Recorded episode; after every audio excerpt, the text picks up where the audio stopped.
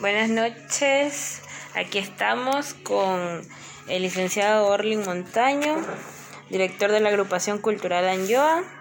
Vamos a hacerle unas preguntas acerca de la pandemia. ¿Cómo afectó al artista la llegada del COVID? Al artista, como a, como a muchas, muchos profesionales, el, el COVID afectó primero eh, en el aspecto social porque eh, el artista obviamente vive de, de, mostrar su producto. ¿sí? Y la mayor parte de estos productos son presentados de manera presencial. Y, y, al, y al haber el, aislamiento en, en, los inicios y el proceso del COVID, entonces hace que, que este artista ya no tenga el público con el que siempre venía contando. Eso en el ámbito social y en el aspecto económico también lo marcó mucho porque eh, la mayor parte de, estos artistas viven, viven de lo, o vivían de lo, de lo que prácticamente aportaba, aporta el público.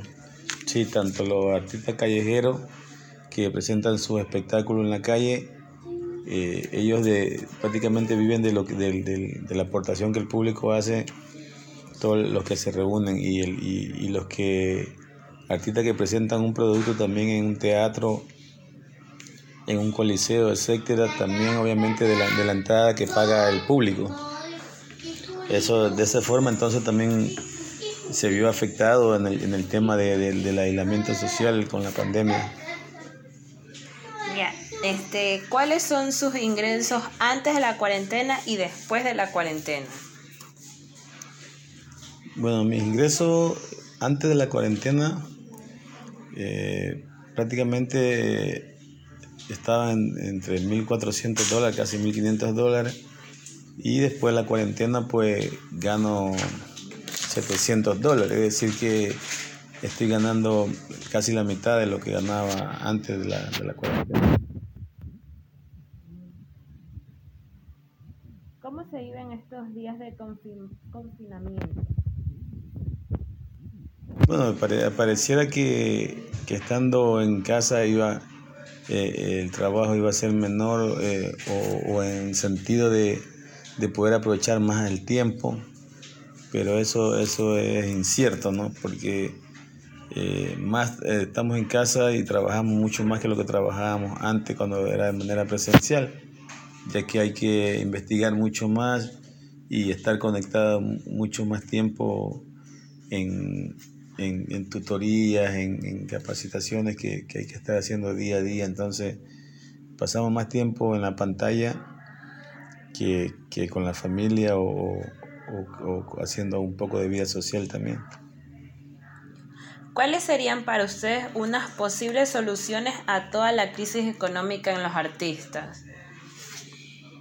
Yo pienso que hoy en día el artista tiene que aprovechar también el, el tema de la, de la tecnología, ¿no? Entonces, si no podemos presentarnos, ofertar nuestros productos culturales o artísticos eh, de manera que como comúnmente lo veníamos realizando, tenemos que usar la tecnología para, para vender nuestro producto a, través de, estos medios, de estos medios, ¿no? como las redes sociales, como algunas plataformas digitales que también pueden ser creadas o desde las que ya están creadas, poder ser parte de ellas también y para ofrecer nuestro producto. Entonces, es de, esa forma como, como se están vendiendo otros tipos de productos, así mismo tenemos que vender los productos culturales nosotros, ¿no? Entonces, esa sería la forma, esa es la dinámica que actualmente se está utilizando a nivel del mundo entero. Ya, ¿cómo puede trabajar un artista para generar ingresos en esta grave situación que estamos atravesando?